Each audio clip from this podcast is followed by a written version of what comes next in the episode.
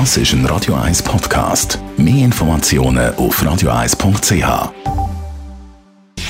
Gesundheit und Wissenschaft auf Radio 1. Unterstützt vom Kopfwehzentrum Irlande Zürich. www.kopfwww.ch wir kennen alle die Risikogruppen in Sachen Corona, aber seit Anfang von der Pandemie gibt es auch immer wieder Fälle von Jungen, die einen schweren Verlauf haben, die also nicht zu der Risikogruppe gehören, die auch in dem Sinn keine Vorerkrankung haben und dann doch eben bei Covid-19 einen schweren Verlauf haben.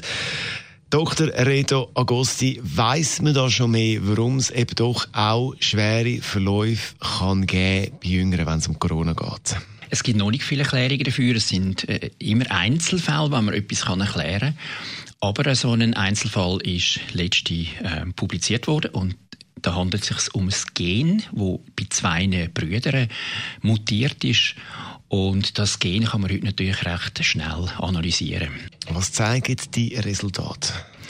Das Gen das steuert die Funktion von Interferon. Interferon sind Botenstoffe zwischen den Abwehrzellen. Wenn zum Beispiel jetzt eine Zelle befallen ist von einem Virus, dann gibt sie Signale an andere Zellen. Die Interferon, die kennen wir aber auch. Die machen Fieber, Gliederschmerzen, Unwohlsein, also alles die sogenannten Grippesymptome. Und wenn die Interferon nicht gut gesteuert werden, dann kann es sein, dass ich einen sogenannten Interferonsturm erlebe. Ich habe dann zu viel von denen und das kann auch wieder gefährlich werden. Warum hat man jetzt in diesem Bereich nicht schon weitere Varianten entdeckt? Das Immunsystem ist wirklich unglaublich kompliziert. Also hat es hunderte von Substanzen, die da eine Rolle spielen. Und jetzt im Fall von dem Brüderpaar, das ist natürlich der Glücksfall, dass man ein Einzel auf ein einzelnes Gen zurückgreifen kann, das dann so etwas steuert. Ich vergleiche es auch gern mit einem Bild. Und zwar, ein Alien sitzt irgend in einem Raumschiff und er muss jetzt aus der Luft unser politisches System der Schweiz verstehen und aufgrund von dem das nächste Abstimmungsresultat voraussagen.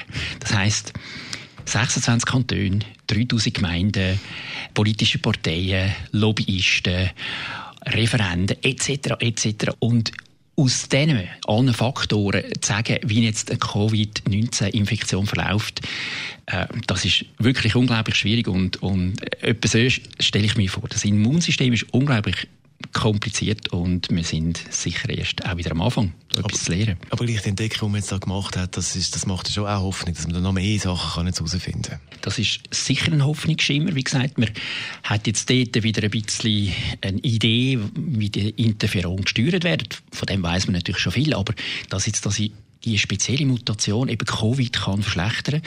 Das könnte heißen, dass man zum Beispiel die Genanalyse, das kann man heute recht schnell machen, kann als als äh, Voraussagefaktor brauchen, bei wem man so eine Infektion kann schlimm verlaufen. Und da würde man zuerst einmal die Familie testen, natürlich die weitere Familie von, von dem von dem Brüderpaar.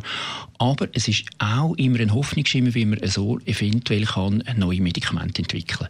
Dr. Redo Agosti ist das zu der Erkenntnis, wo man hat, wenn es um die schweren Corona-Verläufe geht. Das ist ein Radio 1 Podcast. Mehr Informationen auf radio1.ch.